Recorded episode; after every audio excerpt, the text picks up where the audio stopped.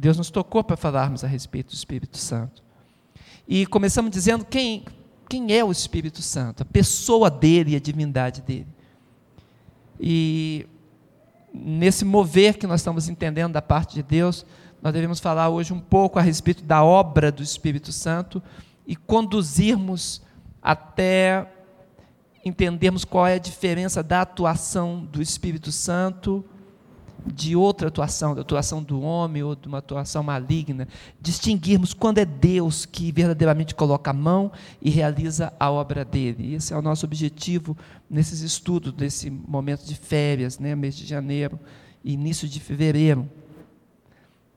E hoje, então, estaremos falando sobre a obra do Espírito, desejando, semana que vem, entrarmos sobre dons, ministérios e operações de Deus, distinguindo essas três coisas e compreendendo que cabe a nós nesse relacionamento para com o Senhor. E quando comecei a, a trabalhar isso, eu olhei a atuação do Espírito Santo no Antigo Testamento primeiro. Peço que coloque, por favor. E nesse discernimento da atuação do Espírito Santo no Antigo Testamento, a gente compreende aquilo que estávamos falando na semana passada, que o Senhor, o Espírito Santo é o Senhor. Ele é Deus. Ele é poderoso, ele sempre existiu. Ele esteve presente em todas as eras, em todos os tempos, porque é a terceira pessoa da Trindade ele está nessa companhia maravilhosa da Trindade de Deus. E sendo assim, ele tem uma atuação ativa em todos os instantes. E no Antigo Testamento já podíamos discernir essa atuação do Espírito Santo, e o objetivo é que nós hoje compreendêssemos ela numa totalidade.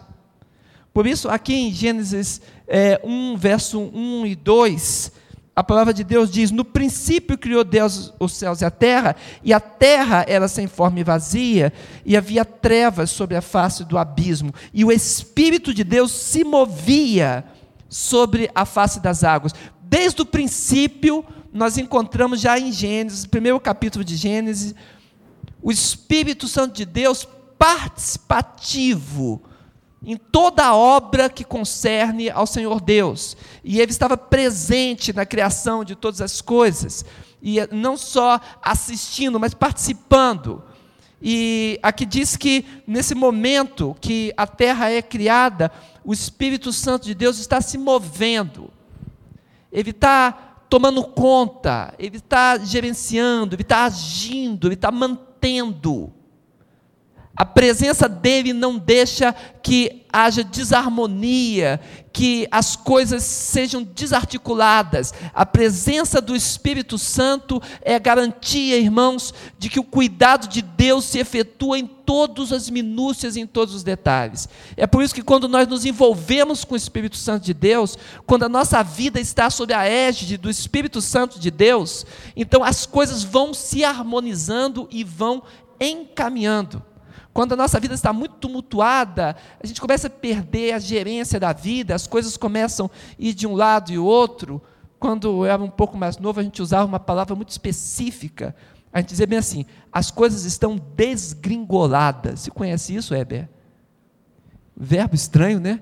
Desgringolar. Mas era assim que a gente falava antigamente.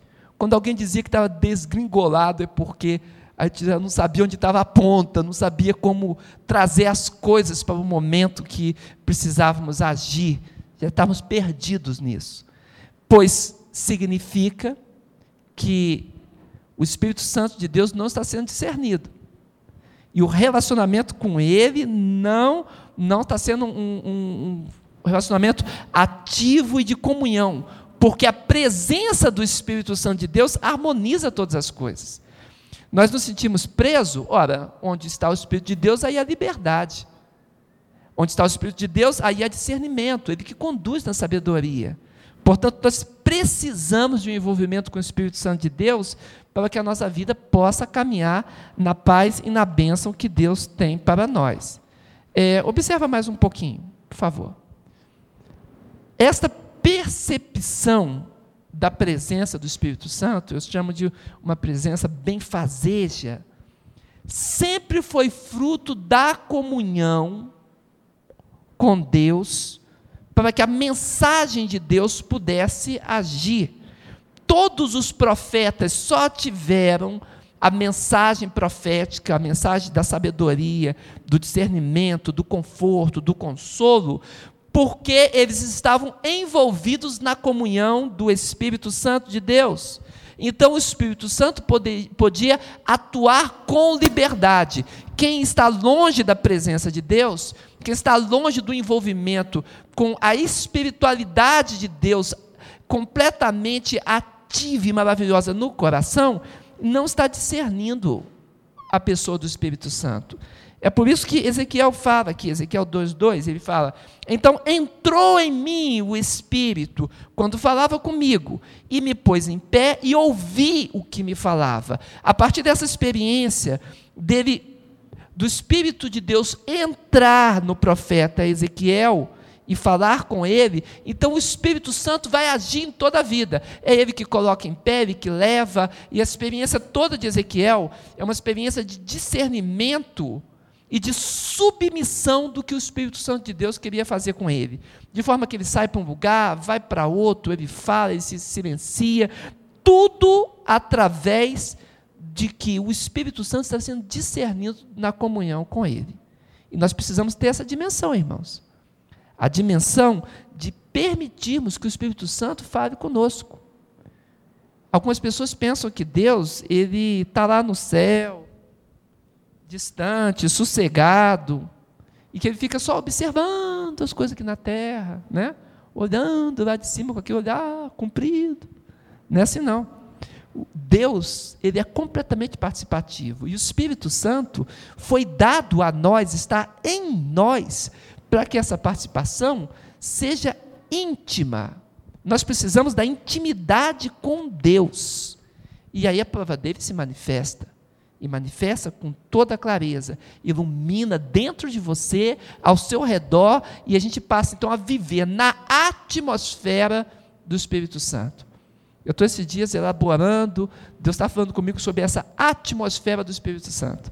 Se Deus me der liberdade, eu quero pregar sobre isso aqui na igreja ainda.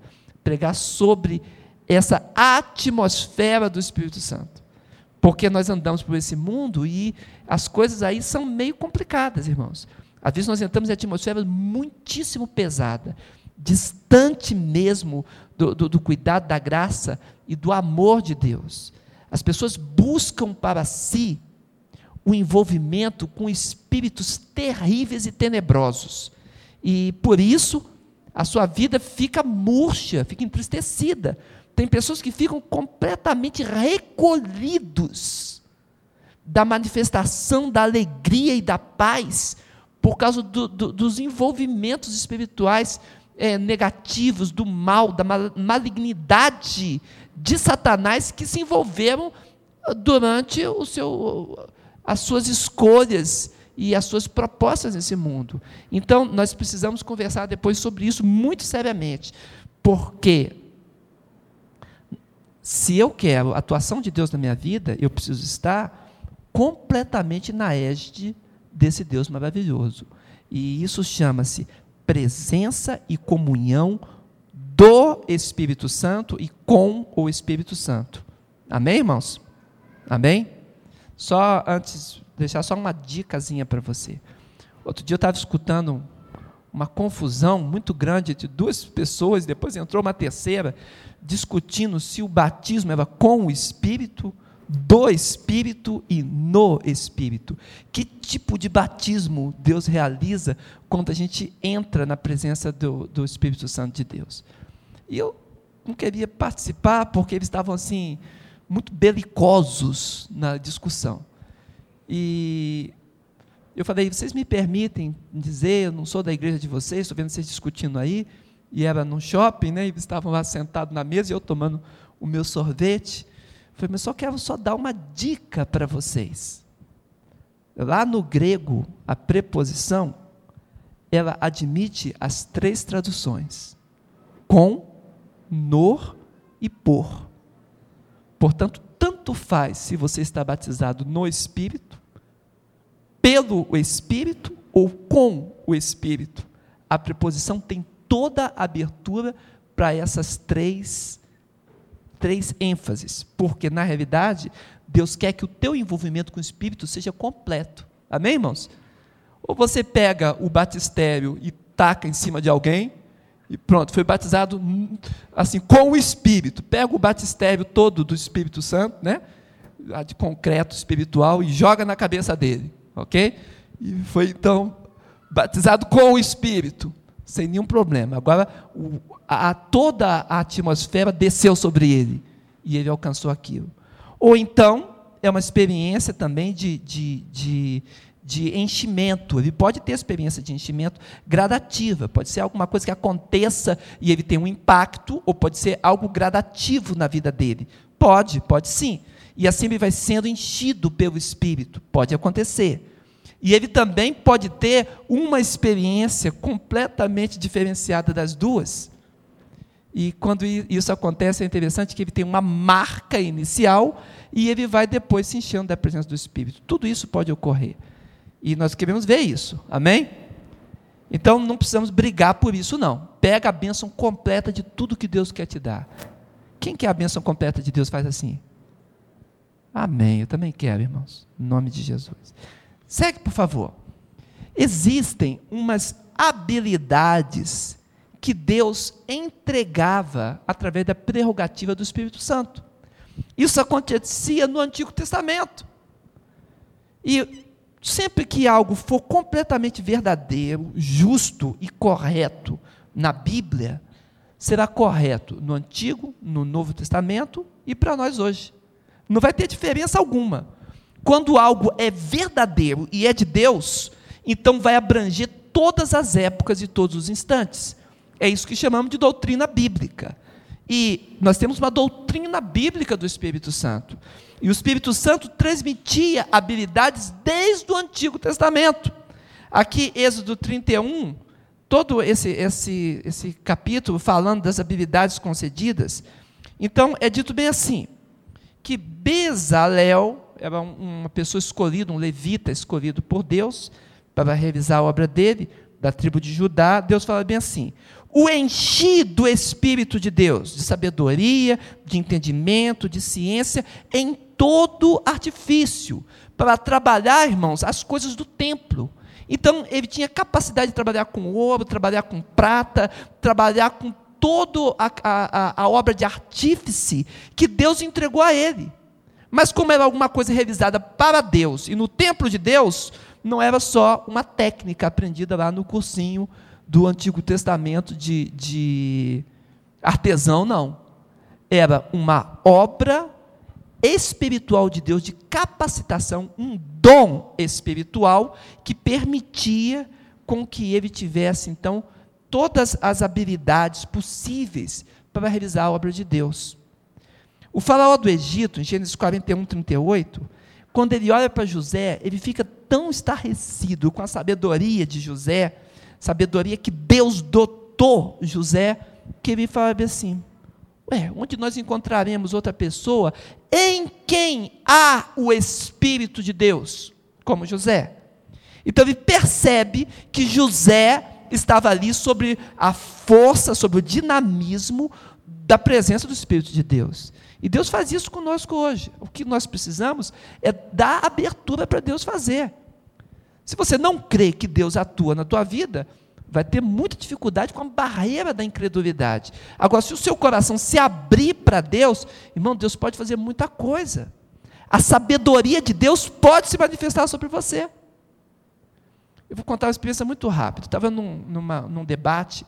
Esses debates que eles fazem, que eles chamam é, é, um, um, pastor, um pai de santo, um ateu, um, sabe como é que é? E cada um dá uma contribuição sobre o tema. E eu estava num debate desse. E tudo que eu falava, o sujeito lá das trevas, ah, ele, eu falava uma coisa e ele falava duas. E se eu falasse duas, ele falava quatro. E aquele sujeito, ele tinha muito mais sabedoria do que eu. E ele tinha muito mais conhecimento, inclusive no, nos estudos e tudo, muito mais profundo do que, do que eu. Ele granjeou na vida dele mais estudos. E era bem mais velho do que eu também. E eu estava naquele estudo e participando daquele, daquele debate. De repente eu parei e falei assim: calma lá. Eu estou agindo completamente na carne. Eu estou usando o conhecimento que eu granjeei durante meus tempos de estudo. Mas eu estou aqui em nome do Senhor Jesus para dar testemunho de Deus. Como é que eu vou ficar agindo simplesmente com o que eu granjeei? Aí eu parei um pouquinho, fechei os meus olhos e falei assim: Senhor, me perdoa. Eu quero é que o teu espírito se manifeste aqui e que eu transmita a sabedoria do céu. Perdoa o teu servo. E quando eu falei aquilo, irmãos, o Espírito Santo de Deus teve toda a liberdade. Aí a minha participação era completamente diferente. As coisas que eu falava, agora eu estava falando pela ministração do Espírito de Deus. E eu sentia o Espírito Santo me levando e me lembrando as coisas que eu deveria é, trazer à memória, e o Espírito Santo trazia, e eu lembrava as coisas, e a minha palavra era mais curta, eu falava menos coisas, mas quando eu falava agora, falando através da atuação do Espírito Santo de Deus, era contundente nos corações. E todo mundo viu isso. E de repente, quando eu via, estava todo mundo calado, isso que eu estava falando. O que eu quero dizer para você é que o Espírito Santo de Deus, ele tem essa atuação. Ah, claro que a gente pode fazer igual eu estava lá pecando lá na minha carne, né? Tentando demonstrar conhecimento, conhecimento, conhecimento e não tinha mais de onde puxar. Ô vasinho pequeno, né? Mas quando você reconhece que você é pequeno, o menor dos vasos, diz a música, pode em Deus muito o quê? Transbordar. Amém, irmãos? Traga do Espírito e você vai transbordar do Senhor, inclusive a sabedoria, o discernimento e o poder que ele manifesta. Bem, o rei Davi, em 1 Samuel 16, 13, ele é um exemplo também muito bom da unção do, do, do, do Espírito Santo, porque ele recebe a unção de Samuel e diz que a partir daquele momento que ele foi ungido, o Espírito de Deus tomou ele e passou a dirigir a vida de Davi. É isso que Deus quer fazer. Você se apresenta, a unção do Senhor vem sobre você, e agora o Espírito de Deus dirige a sua vida. Mas irmãos, eu repito, não toma de volta o volante, não. Deixa ele dirigir. Ora mais. Quem muito clama a Deus, quem ora bastante, discerne melhor as coisas. Por que tomar os negócios, fazer as coisas todas na doida? Clama a Deus. E Ele tem a resposta para você. Você crê nisso? Amém? É de Deus, irmãos. É de Deus. Eu tenho essa experiência, eu sei que muitos aqui têm também. Por favor. Presença do Espírito Santo no crente era tão boa, tão boa, discernido quanto como era boa, que Davi, depois que ele pecou, e ele está todo encrencado, pecou com Betseba, está todo enrolado mesmo. Ele clama a Deus, ele fala assim, Salmo 51, 11 e 12: Não me lances fora da tua presença, não retires de mim o teu Espírito Santo, torna a dar-me a alegria da tua salvação e sustém-me com um espírito voluntário. O que Davi estava preocupado era em perder essa comunhão da alegria que o Espírito Santo dá. E as pessoas podem fazer isso. Como é que você pode perder a alegria do Espírito Santo? É só deixar o pecado te dominar. Se você não buscar o perdão de Deus e não confessar o teu pecado, acontece como Davi. Enquanto eu me calei, os meus ossos envelheceram. Não é isso, não, irmãos. Devemos buscar o Senhor e dizer: Senhor, eu sou fraco, pequei, eu quero a tua graça. E aí, essa alegria que Davi estava sentindo perder, ela agora volta pelo Espírito de Deus e ele é avivado de novo. Tanto eu quanto você não podemos perder essa chama, não, esse calor temos que ser avivado pelo Espírito de Deus. Se você não está avivado, tem alguma coisa errada. Confessa ao Senhor. Clama ao Senhor. E Deus vai avivar o teu coração. Porque é muito fácil nós nos entristecermos. É muito fácil, nós perdemos o louvor. Passamos a semana sem cantar nada ao Senhor, sem lembrar um versículo da Bíblia e sem abrir a palavra de Deus para lermos as coisas de Deus. É fácil isso acontecer, porque nós estamos envolvidos nessa atmosfera que é do mundo, que nos puxa para baixo. Então eu preciso me envolver com a atmosfera do Senhor para ser puxado para cima. E para isso eu preciso confessar ao Senhor. É isso que Davi está falando. Ele não quer perder a presença boa do Espírito. Olha só, por favor.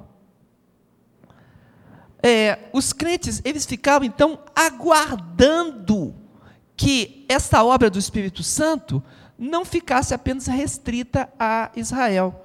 Quando ele fala aqui, essa promessa de Joel 2, 28 e 29, fala assim: e há de ser que depois derramarei o meu espírito sobre toda a carne. Esse derramar sobre toda a carne, outro dia eu escutei alguém falando, será que todo mundo assim, do mundo inteiro, vai receber o Espírito de Deus, até quem não é crente, até o ímpio? Como é que vai ser isso? Claro que não, irmãos. O texto aqui está querendo dizer no mundo todo, em todas as partes, em toda a carne, não quer dizer na pessoa ímpia, no, no maligno, naquele que, não, eu não quero Deus, entrou. Não é assim não. Né? Deus não fica arrombando porta de ninguém. É uma expressão hebraística, uma expressão, expressão hebraica, aliás, muito conhecida, né? Daquela época, que queria dizer que a obra de Deus não ficaria restrita à nação de Israel, mas seria espalhada no mundo inteiro. Então, isso pode chegar a você, pode chegar a mim, deve chegar. Quando Pedro, lá em, em, em Atos 2, o verso 16 e 17, ele percebe o que está acontecendo, o coração dele cheio de alegria, o Espírito Santo se manifestando a eles, o que, que ele diz?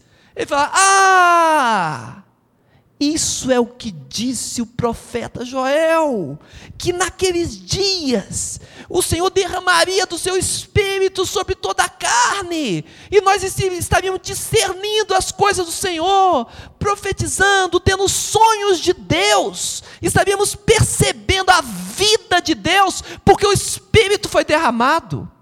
É por isso, irmãos, que nós precisamos que o nosso coração seja ungido e quebrantado porque o Espírito já foi dado. Outro dia eu vi um, um, um pessoal cantando, né? Era uma coisa mais assim: é, vem Espírito, vem dos quatro cantos e tal. Aí acabava aquela música, aí depois tinha uma outra música que dizia bem assim: é, o vale de ossos secos sopra do Espírito e tal, e faz o povo, e depois cantava uma outra também, que o Espírito viesse e descesse bonito, muito poético, coisa linda. Só que tudo isso já aconteceu. O Espírito já veio, já soprou dos quatro cantos, já foi derramado sobre toda a carne. O que eu tenho que fazer agora é me apropriar dessa realidade, quebrantando o meu coração. Você quer viver na autoridade do Senhor Jesus? Então, recebe o que ele já te deu. O Espírito Santo já foi derramado. Pedro falou: a promessa se cumpriu. É o que Joel tinha falado. Então iniciou, está sobre o mundo todo. Já chegou em nós. O Senhor já levantou até aquela profecia que diz: é possível um povo ser formado num único dia? Até isso já se cumpriu. Porque o decreto de Israel aconteceu lá em 1948, num só dia uma nação formada e vindo de todos os cantos. Está lá Israel no seu canto lá. Resta vir alguém mais? Resta alguns vindo de outras partes do mundo, mas a promessa está cumprida e o Espírito de Deus está derramado. Portanto, eu quero dizer para você, palavra pastoral, ministração para o teu coração, no nome de Jesus. Abre o teu coração. Diga para o Senhor, Senhor, eu tenho dado passos de fé aqui, pois eu quero agora iniciar uma caminhada nesse espaço de fé sobre a sensibilidade do teu Espírito Santo. Amém, igreja? Sensibilidade do Espírito Santo. Ele é como pomba, irmãos. Se você ficar todo agitado, ele voa e vai embora. Não é que sai de você e vai embora, mas no sentido de que você perdeu momentos preciosos de ter comunhão e discernimento, sabedoria, poder, virtude de Deus. Aquieta o coração, busca o Senhor. Ele quer te usar e quer falar contigo. É disso que o texto fala. Esta é a doutrina do Espírito Santo de Deus. Lá no Novo Testamento, por favor. No Novo Testamento nós encontramos atuação sobre, sobre a vida de Jesus completamente claríssimo.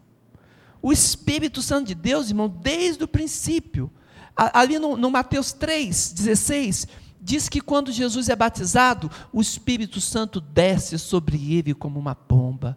E ele estava acontecendo tudo aquilo, a justiça estava se cumprindo nele, para que nós recebêssemos também. Então, veio sobre ele, a Bíblia diz, sem medida.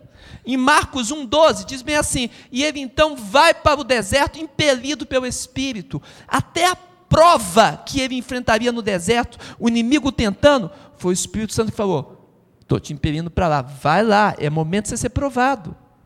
Sabia que tem momentos que nós temos que ser provados? Tem gente que é provado e fica triste porque está sendo provado.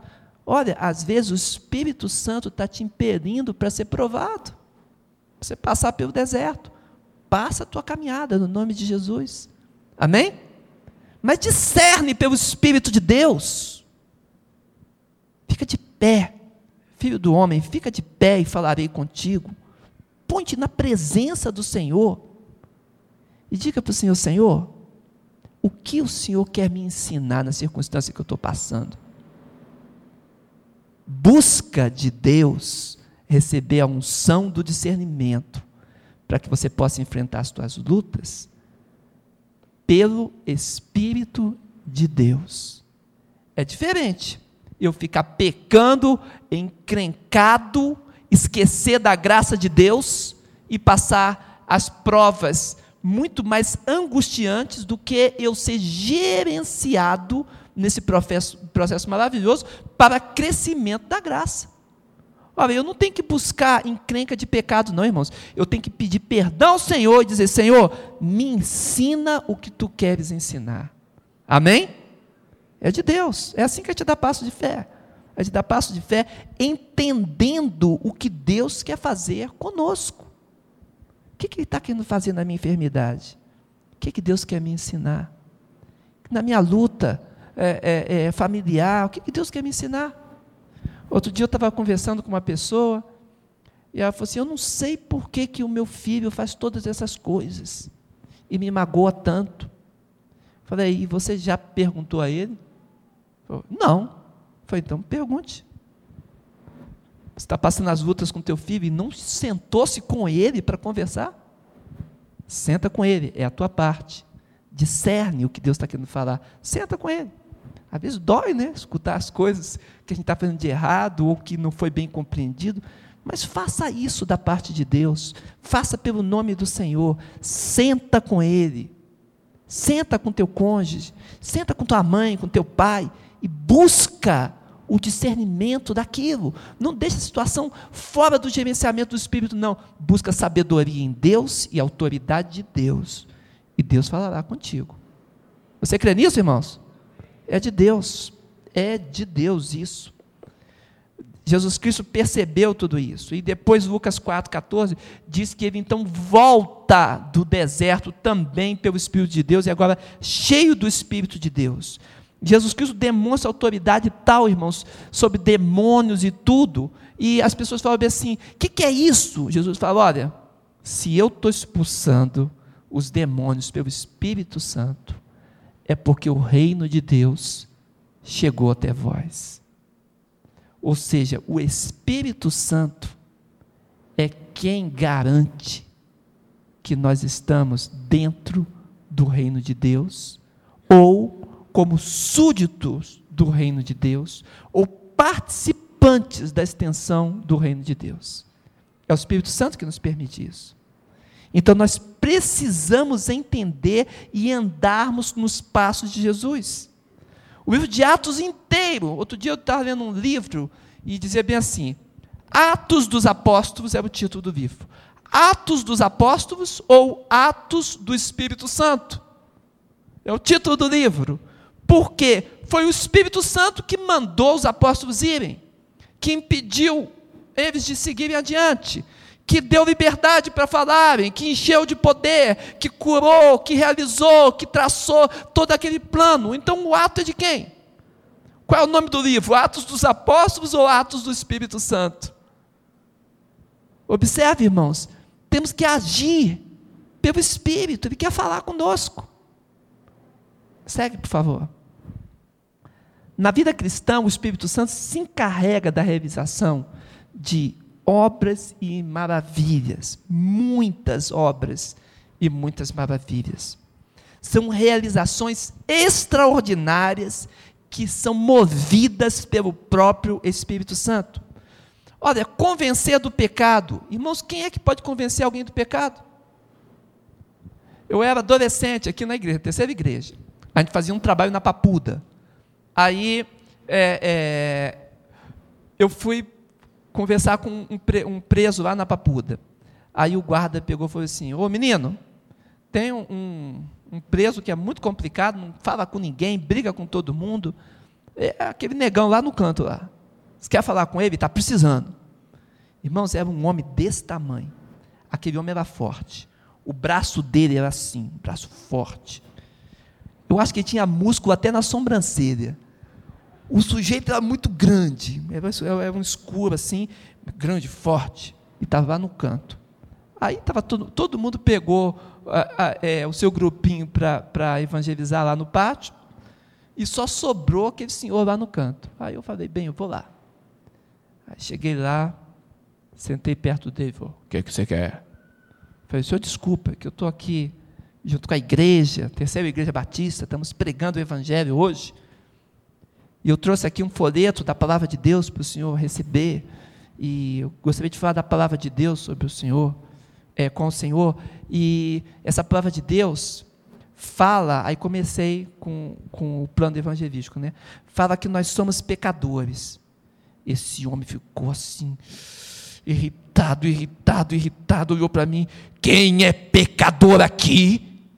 Irmãos, quando eu vi aquele homem levantado, aquele tamanhozão, perguntando quem é pecador aqui, sabe o que eu respondi?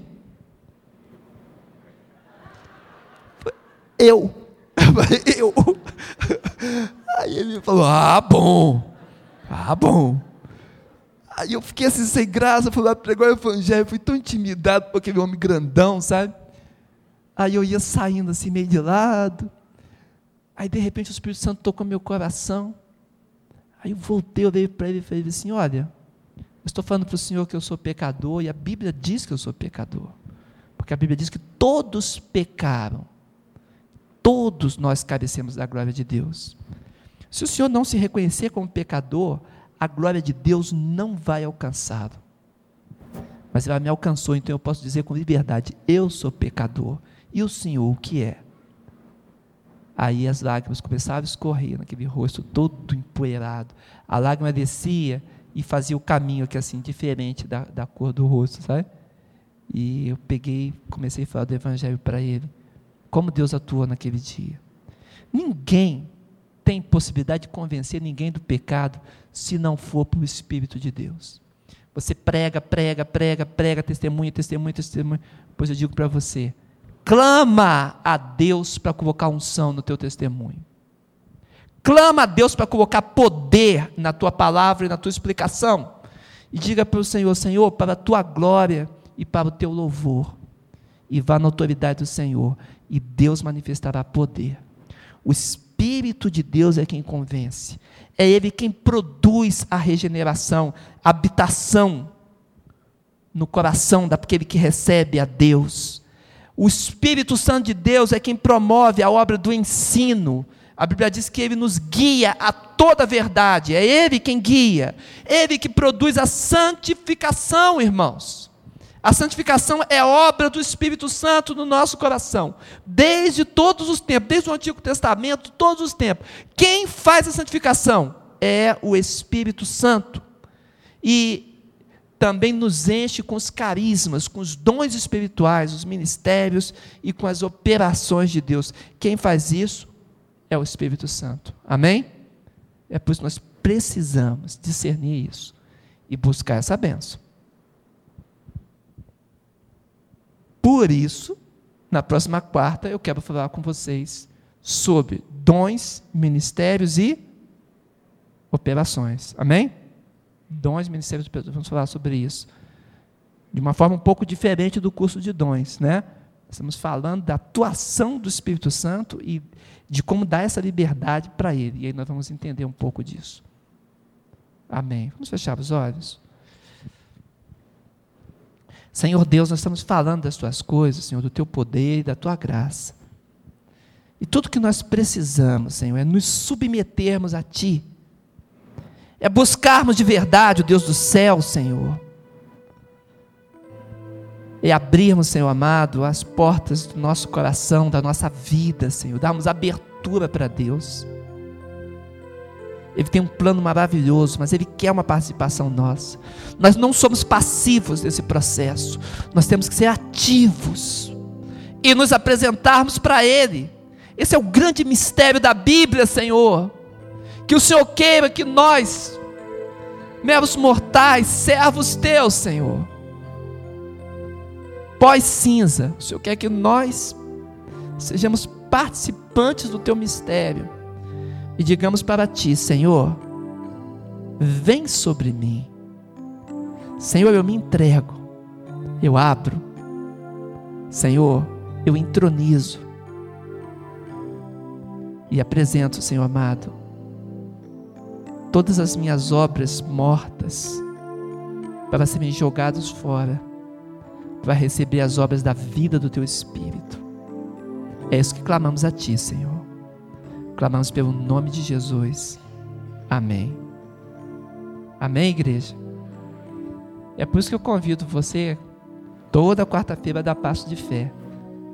Porque isso não é uma obra material, irmãos. Eu já tentei entender isso, é difícil entender. Deus quer que nós tenhamos atitudes. E Ele diz que essas atitudes são atitudes espirituais são frutos espirituais de Deus. A Bíblia fala sobre a doutrina da imposição de mãos. Quando eu estendo a minha mão, imponho a minha mão em nome do Senhor, existe um mistério nisso, um mistério que, que está além da nossa compreensão. Mas Deus usa os seus servos como Ele quer. Primeira vez que eu estive orando por alguém, eu contei aqui na igreja, lá para o ano passado, início do ano passado, para um grupinho sobre essa experiência. Primeira vez que eu orei por alguém, lá na 412 Sul.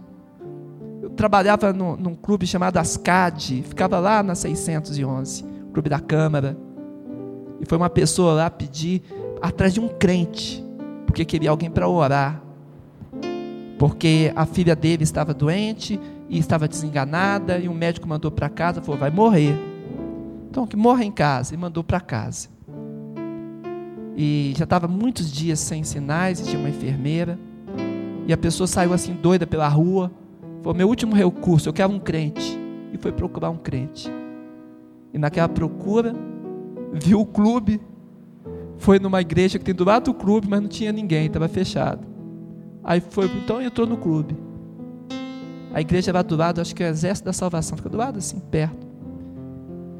E falou: tem um crente aí? Ele falou assim: ó, tem um menino que trabalha lá na tesouraria. Aí foi me chamar. Eu falei: o que, que é? Eu estou precisando que alguém ore pela minha filha, então estou procurando um crente.